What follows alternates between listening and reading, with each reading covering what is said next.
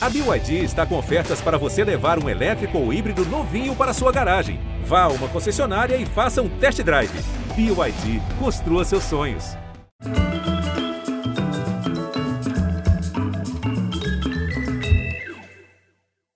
Olá, bem-vindos, boa noite. A essa altura da história da civilização, com as conquistas civilizatórias dos direitos civis das últimas décadas, ninguém deveria ter que viver em armários só por desejar, só por se reconhecer diferente e único, só por ser.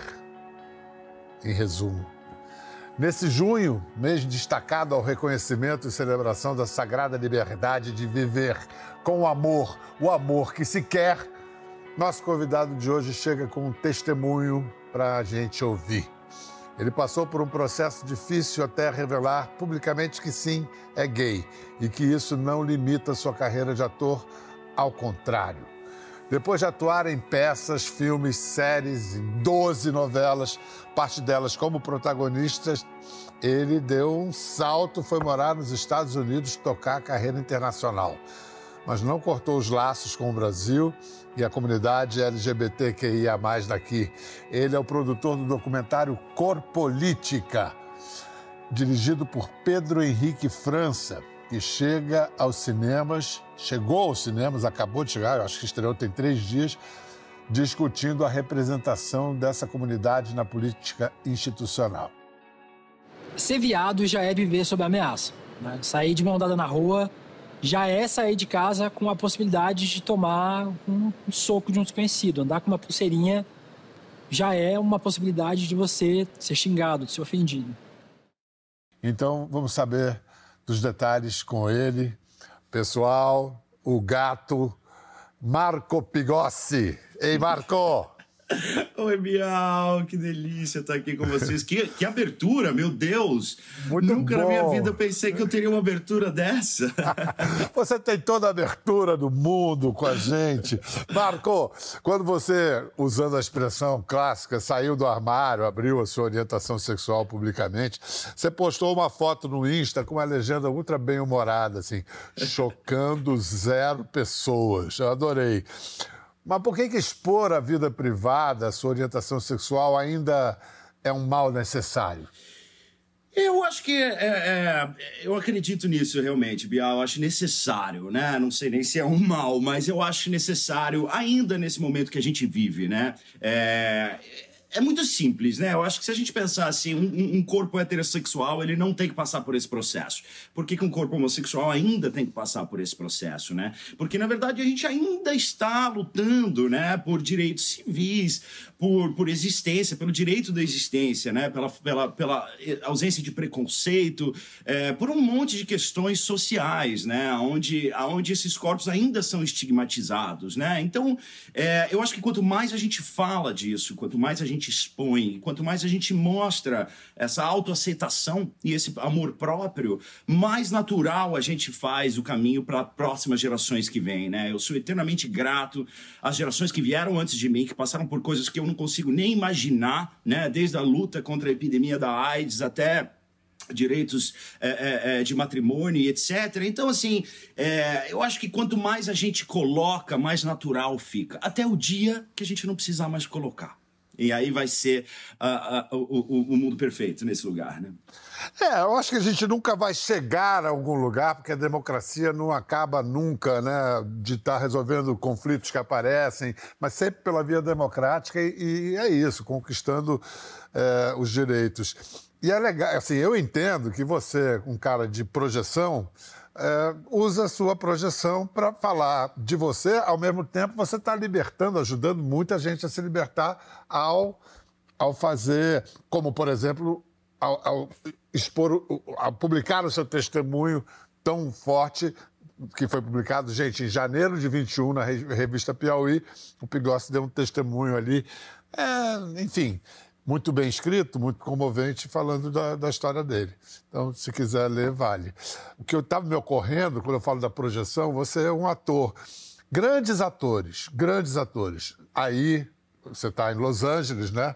Aí em Hollywood, aqui no Brasil, grandes atores homossexuais tiveram que levar uma vida inteira sustentando uma de galã que não podia, enfim, não podia trair a sua a sua verdade, não podia revelar a sua verdade para manter. Isso no show business, né? E no, no, no, entretenimento, que sempre foi liberal, mas era pela, pelo negócio. Você ainda, ainda teve isso ainda na sua, na sua biografia? Olha, Bial, acredito que sim, né? Nunca foi uma coisa direta, sabe? Nunca, nunca me foi pedido que isso não fosse uh, aberto ou divulgado ou falado sobre, né? Mas era uma, era um, era velado, era de uma maneira velada, né?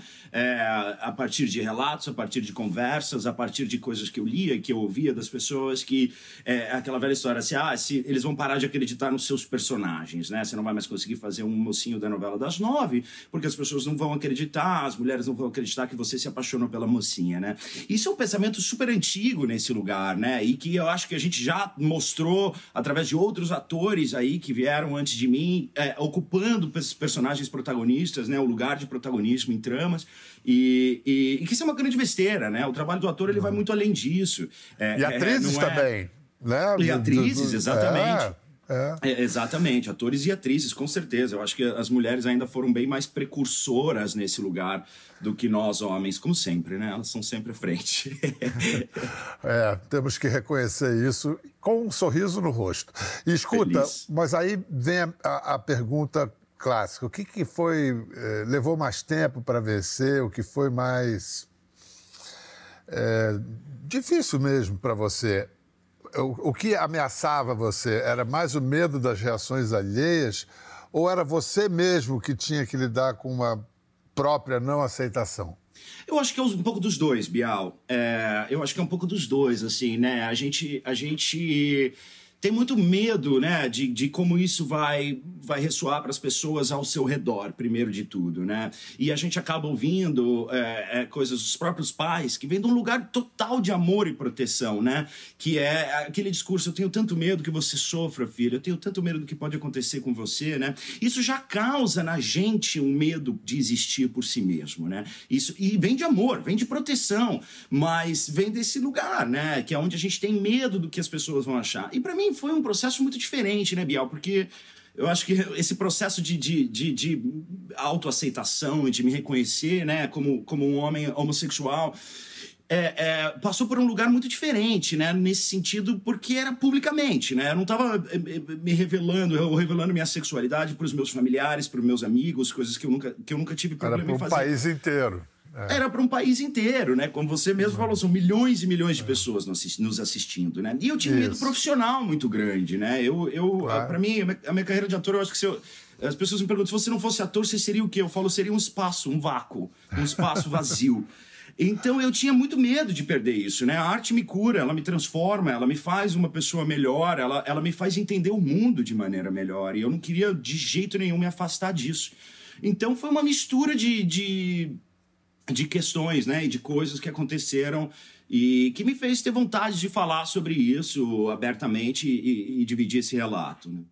E que leva você a ter a coragem de produzir um filme, porque para fazer produzir cinema no Brasil ainda tem que ter uma boa dose de coragem, um documentário sobre a causa LGBT na política. O filme chama-se. É engraçado porque quando você lê o título, fica muito claro que é Corpo Política. Política. Mas quando você fala, parece Cor Política. O que também está ali no meio, assim. A Pode cor também é um ingrediente. Na política, né? A é, política sempre foi tão isso. preto, branco ou cinza, principalmente. Vamos trazer um pouco de cor na política. Tá, tem tudo isso nessa, nessa palavra aí, nesse neologismo. Mas então, resume brevemente do que se trata o filme Corpo, Corpolítica. Uh, uh, o filme é um documentário onde a gente acompanha quatro candidaturas uh, nas eleições municipais de 2020. São quatro candidaturas de, de candidatos abertamente LGBT. personagem de uma mulher lésbica, um homem gay, uma mulher trans e uma, uma mulher bissexual. Então a gente acompanha esses quatro candidatos nas eleições municipais de 2020 a gente acompanha o período de, de campanha, né? É, é, propaganda eleitoral, campanha, o dia da votação e o dia da posse. E du, du, duas personagens incríveis desse filme, a Mônica Benício e a Erika Hilton, foram eleitas é, é deputadas né, é, durante o filme. Então o filme acabou ganhando é, esse um corpo, né? Ele acabou ganhando um peso nesse lugar disso. Então, foi uma experiência muito bonita. E essa ideia surgiu através de uma conversa minha com o Pedro Henrique França, nosso diretor, que me ligou em 2020 e disse: Você está acompanhando as eleições municipais? Eu falei muito pouco, eu já estava aqui em Los Angeles. Ele falou: a gente teve um recorde de candidaturas LGBT, abertamente LGBT, na história das eleições. Eu falei: você jura? Ele falou: é, a gente estava vindo dois anos depois de uma da votação para presidente do, do, do, do ex-presidente Jair Bolsonaro, né? Então a gente está vindo aí de dois anos de vivências de ameaças, de homofobia explícita, de, de mostra, né? De, de, pre, de preconceito uh, explícito e até de uma, um, um incentivo à violência a esses corpos, né? Gays. Então é, eu falei, nossa, Pedro, que coisa interessante. O que será que é uma resposta a isso? A gente está se movimentando, a gente está reagindo, né? E, e, a nossa ideia principal era acompanhar todos os candidatos LGBT, mas é claro, por uma função de produção e de orçamento. É um, é um, é um filme que Imagina você, Bial, você falar que está produzindo um documentário sobre representatividade gay na política. Não são muitas portas que vão se abrir nesse sentido, né? Financeiras. Então, a gente acabou concentrando em Rio, São Paulo e concentrando nesses quatro candidatos, que é a Mônica Benício, a ex-esposa da Marielle, que foi jogada na política por uma questão né, violenta em relação à ex-companheira dela. É, a Erika Hilton, que virou um fenômeno, que já é uma deputada estadual maravilhosa, é Andréa Bach, do Rio de Janeiro, e William Deluca, em São Paulo. Olha só, vamos mostrar alguns trechos aqui do filme, lembrando que Corpolítica já está nos cinemas, gente, está em cartaz, tá? Nos cinemas, tela grande. É sempre legal lembrar que cinema ainda existe e tem uma diferença, sim, do que ver é, em casa, que também é muito Com legal, certeza. inclusive como, como você está fazendo agora, vendo o nosso programa. Mas a gente recomenda ir ao cinema para ver Cor Política. Vamos ver alguns trechos do filme. E quando eu comecei a descobrir que existia um projeto político que dificultava todos os meus sonhos e os sonhos das mulheres que pensavam e que sonhavam junto comigo, porque não haviam vozes, vidas, trajetórias iguais a nossas, pensando leis, pensando políticas públicas, eu tive um clique. Eu falei, epa. A solidariedade das mulheres lésbicas, da comunidade LGBT como um todo, foi uma coisa surpreendente. E foi, sem dúvida nenhuma, o que ressignificou a minha vida. Não são de políticas públicas de habitação. São políticas públicas para continuar vivo. Então, imagine o que era eu estar nessa comissão, né? Eu, um gay, abertamente gay, mestiço, nordestino, é, que tinha, vinha, vinha, de uma experiência com a televisão, que era o Big Brother, que naquele momento me descredibilizava de certa maneira, me desautorizava. Então, imagine o significado de, de ir para a Comissão de Finanças e Tributação discutir o orçamento da União. Era, era um, foi um, um, uma rasura no imaginário sobre os gays, né? Quantos pretos tu já chamou de vereador? Pum, pum, pum, pum, pum, pum, pum, pum. Você já acompanhava essa turma e a, e a luta dessa turma ou o, o, o seu mergulho na política é recente, Marco? Foi, foi gradual, né, Bial? A, a, a, o nosso, a nossa história política de 2016 até hoje, ela teve uma reviravolta muito grande. Eu acredito que as redes sociais, também esse movimento de rede social, trouxe para esse despertar político geral, né? Mas principalmente quando a gente fala do, de um golpe democrático uh, com a ex-presidente, a votação, a, a, eleição de 2018, onde todos os, esses corpos né, LGBTQIA se sentiram extremamente ameaçados, inseguros. Isso fez com que todo mundo começasse a prestar um pouco mais de atenção na política, né?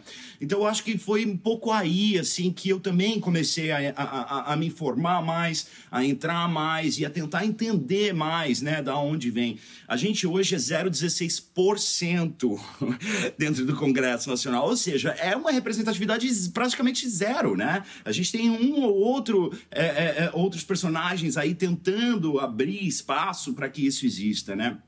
Eu falo que esse, esse filme ele é, ele é quase uma convocação para que a gente fale mais sobre isso, para que a gente se, se entenda mais sobre isso, para que a gente converse mais sobre isso, né? É, é, é um filme para abrir diálogo nesse sentido, né? É, eu acho que foi um governo que nos movimentou. Foi um governo que a Érica fala isso no filme, eu acho tão bonito, né? Esse governo nos, nos movimenta, é, é, esse governo nos pede uma reação. Não seremos mais escrachados, né? Nesse lugar, não seremos mais parte de uma estatística. Então, eu acho que veio daí, assim, o meu despertar político nesse sentido. E quando você fala em abrir diálogo, o filme também é, pistas nesse sentido, porque apesar de ser um filme é, que tem um ponto, é, deixa claro o seu ponto de vista, né? Estava um partido, mas ele também ouve gente que não endossa necessariamente o ativismo, como os vereadores Tami Miranda e Fernando Holliday. Vamos ouvi-los. Eu não fiz da pauta LGBT, na minha primeira campanha, é, a minha principal pauta. Isso é é, eu não fiz de uma das minhas características uma bandeira política. Alguns vão dizer que isso é muito negativo, porque ah, eu não contribuí com a causa ou qualquer coisa do gênero. Mas a interpretação que eu tenho é de que, na verdade, isso é muito positivo, porque significa que o meio político recebeu com naturalidade um gay assumido eleito pela primeira vez na Câmara Municipal. Eu não acho que eu tenho que ser representado por um LGBT. Eu quero ser representado por um bom político, independente do que ele for. O bom político, ele vai me respeitar como LGBT, ele vai respeitar as diferenças, ele vai fazer uma política para todos, ele vai fazer uma política que seja eficaz para o ser humano, para uma pessoa, uma pessoa. E aí, quando a gente faz essa diferença, é, a gente, é, para mim, é uma forma de estar tá com preconceito, de estar tá separando. Marco, na fala do, nas falas do Dami, do Holiday, o que, que você admira, ou melhor, o que, que você re, reconhece e, e, do que, que você discorda? Olha, Bial, sinceramente, eu acho, eu acho um discurso inocente, né? Eu acho um discurso inocente no sentido de que não tem uma compreensão do todo. É, eu acho muito bonito quando você fala, ah, eu acho que a gente não tem que separar LGBT do é uma pessoa. Concordo. Isso é, é, realmente. Agora, a questão é: existe uma política que mata diariamente pessoas assim, que mata e que exclui e que marginaliza diariamente corpos como esse. Então, quando você dá um discurso desse dentro de uma política, de um projeto, dentro da política institucional, onde leis são feitas para excluírem esses corpos, porque esses corpos sejam cada vez mais mar marginalizados, eu acho um pouco inocente, sabe? Eu, eu assim, Bial, eu, eu sou um ator, eu acho que a minha carreira vem acima disso, não me considero um cara ativista nesse lugar, mas eu tenho uma consciência do meu lugar na sociedade. E eu acho que todo mundo tem uma, uma, uma responsabilidade com isso, uma responsabilidade política. O, o, a minha responsabilidade é um pouco diferente da responsabilidade do Holiday ou do Tami nesse lugar. Eles têm uma responsabilidade política de, de legislar para que esses corpos não sofram mais como eles sofrem. Eu tenho uma responsabilidade artística, então eu sou ativista dentro desse lugar. Como é que eu posso, através da minha voz, trazer visibilidade para o que está acontecendo e para como esses corpos sofrem violência a vida inteira, né? Então, assim, não tem absolutamente nada que eu admiro nesse discurso. Eu acho importante a gente colocar dentro do filme. É um filme que vai escutar todos os lados, mas é, eu acho um discurso ingênuo e vazio nesse lugar, porque é quase como se a gente estivesse fechando o olho para a realidade e com o que está acontecendo é, socialmente, né? Para você em casa, se você quiser entrar nesse debate, é um debate que está vivo e é importante, vá ao cinema, cor política, é, procure qual mais próximo de sua casa, porque está em várias capitais e estados do Brasil. Marco, inevitável relembrar momentos seus na TV, o público está com saudade do gatão. Vem cá, antes de ser ator, você foi nadador profissional. É, teve um momento ali que ficou meio difícil a, a, escolha entre ser ator e ser atleta? Acho que não. Teve, né? Bia. Ah, teve, teve? Sabia? Teve, Olha. teve sim. Quando eu tava. É, eu comecei a estudar teatro com 16 anos. E nessa época eu nadava profissional já. Eu competia no Campeonato Sul-Americano, Campeonato Brasileiro. É, nunca cheguei para um campeonato mundial, mas era, era o objetivo na época. E E, e aí eu cheguei num- numa, numa idade, né, que na, na- no esporte você, eu, eu tinha que começar a dobrar treino. Então eu fazia um treino de manhã e eu teria que começar a fazer um treino à noite. Mas à noite eu comecei a estudar teatro. E eu estava completamente apaixonado por esse universo. E para mim era uma, foi um despertar, assim, em todos os sentidos, né? Que foi onde eu conheci a literatura, onde eu conheci a música de verdade, né? Onde eu conheci é, é, personagens, peças, as possibilidades, né? Da, da cultura em geral e da arte. Então eu estava muito fascinado nesse movimento. Eu tive que escolher entre ser ator ou seguir com a carreira de nadador.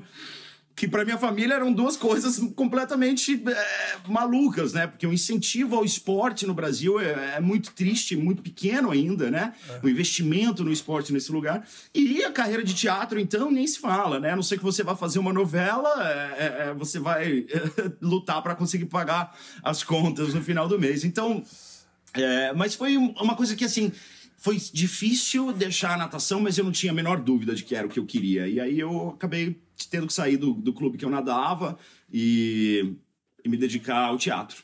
E terminar a escola e faculdade. Aí apareceu esse, esse galã, o gatinho, estreando. Um só coração. Vamos ver essa cena. Meu Deus, você tem isso, Bial. Será que isso aqui dá pra ir lá com você? Ora, vamos lá. É a primeira noite do Drauzio.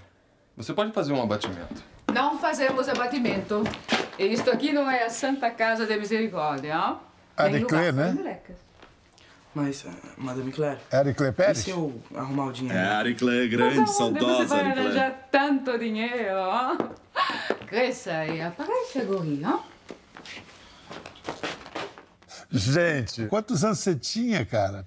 Eu acho que eu tinha 16, ah, Bial. Foi quando logo quando eu comecei a fazer, a estudar teatro, eh, surgiu um teste para eu fazer. Eu fiz esse teste, era uma participação pequena. Eu estava na escola ainda, não tinha nem como morar no Rio, morava em São Paulo. Até minha mãe foi comigo, etc. Então foram cinco, seis capítulos, se não me engano.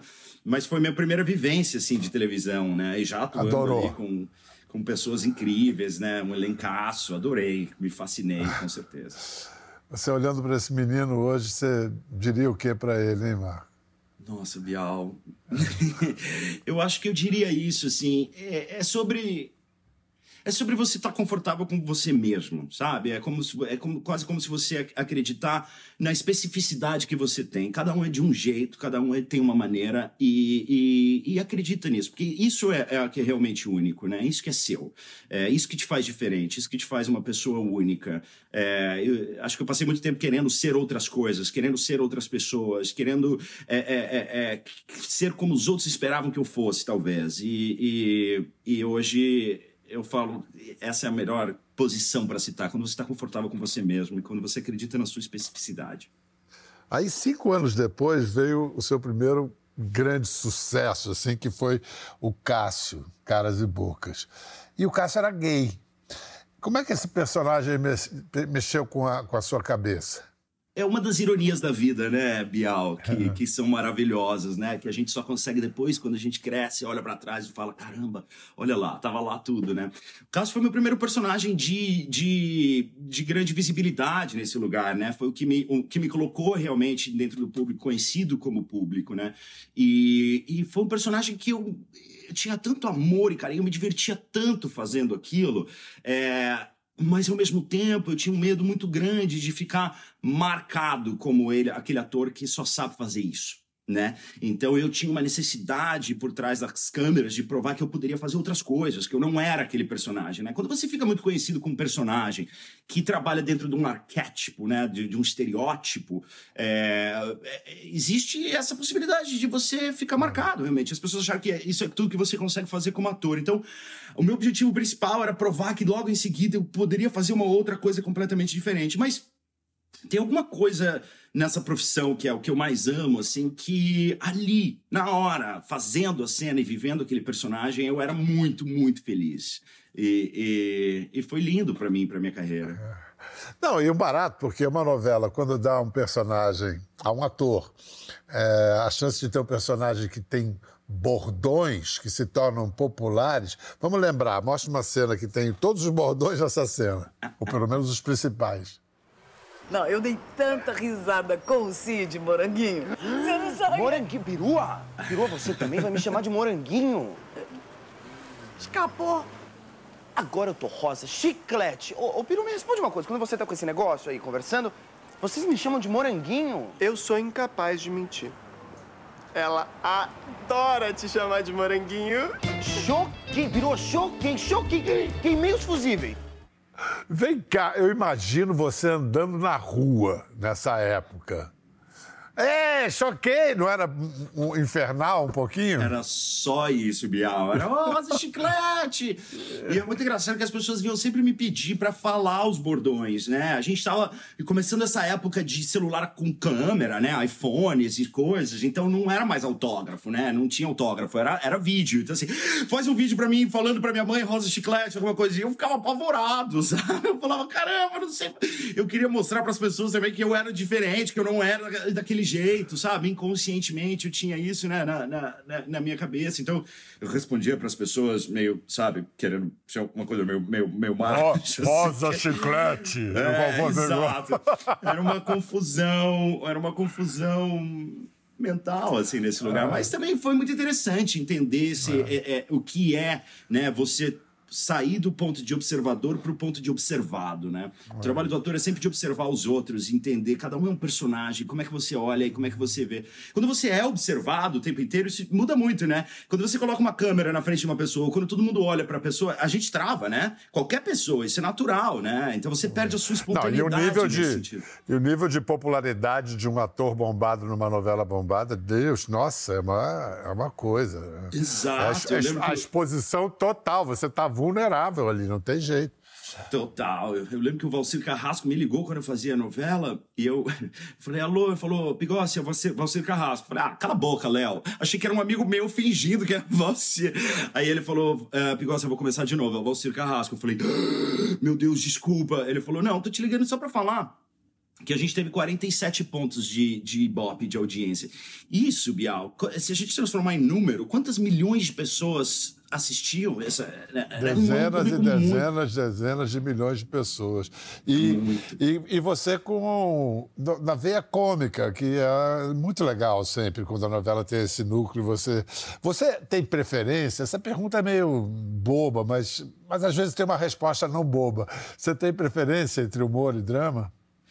Bial, eu você adoro, trabalhar? eu, eu adoro humor. Eu adoro humor. Eu não sei se é uma questão de preferência, mas eu acho que o humor, é, é, às vezes, ele acaba sendo mais fácil de você acessar as pessoas, sabe? O humor, ele só é, é- o humor, ele só é interessante porque ele é crítico. Ele é sempre uma autocrítica, muitas vezes a você mesmo, né? Então, quando a gente entra pelo humor, eu acho mais fácil de você pegar as pessoas, né? E, e entender, e fazer com que as pessoas se conectem, se identifiquem e sejam capazes de rir de si mesmo né, nesse lugar. Então, eu tenho um carinho muito grande assim por, por esse por esse personagem porque me abriu, né, esse universo do humor que eu não me imaginava muito, né? E você, através do humor, pode dizer coisas, as pessoas escutam coisas que não escutariam de outra maneira, não ouviriam.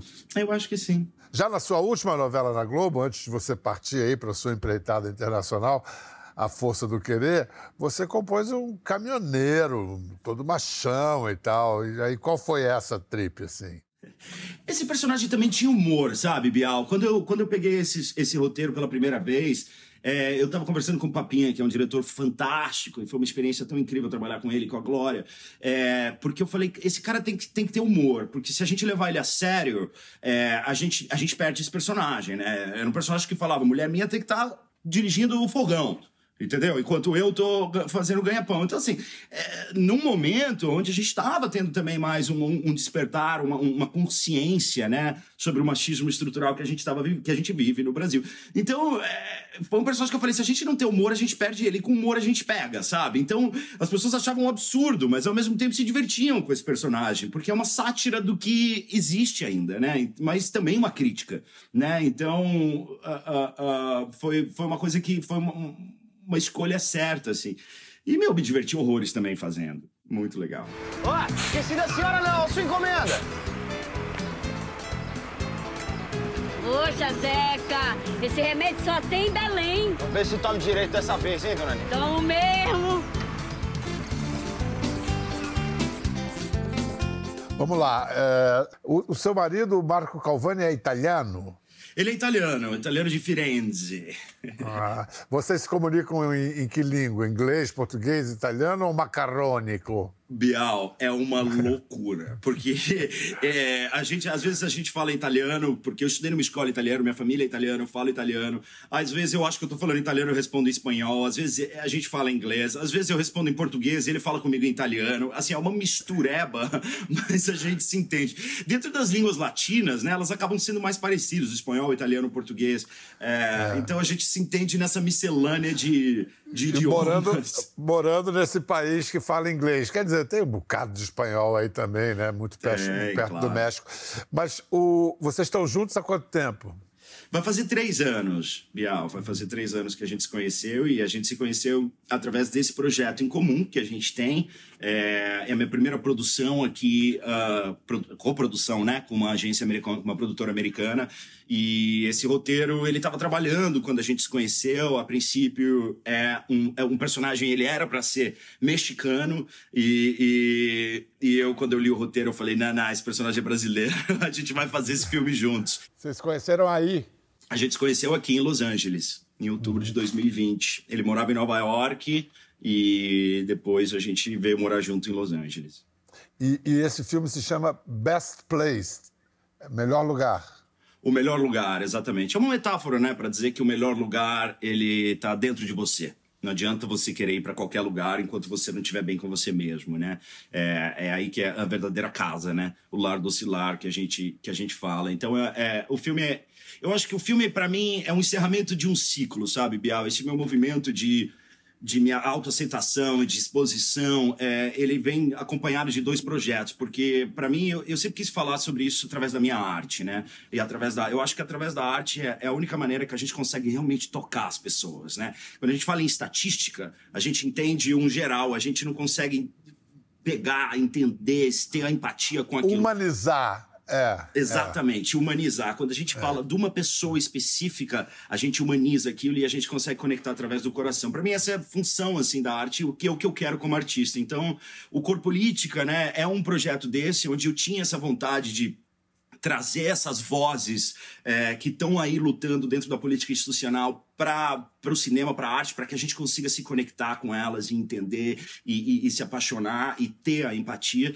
E o segundo foi esse projeto, que é um projeto de ficção, a história de um garoto brasileiro, jovem, jovem adulto.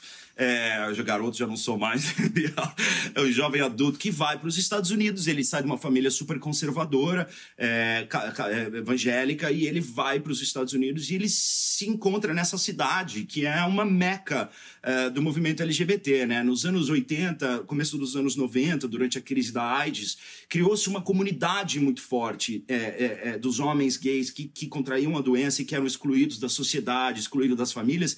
Todos foram para lá para cuidar um dos outros. Então eles falam que você ia para lá ou para morrer ou para viver.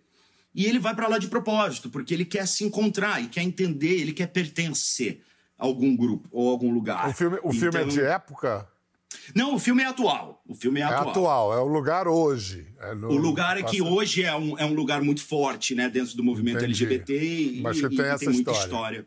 Exato, Sei. e ele vai. E a gente eh, conseguiu um elenco maravilhoso, a Marissa Tomei, que é uma atriz incrível, deve, é mais conhecida como a Tia May do Homem-Aranha, provavelmente no Brasil, mas tem uma carreira maravilhosa, um Oscar. Ótima referência. E tá pronto?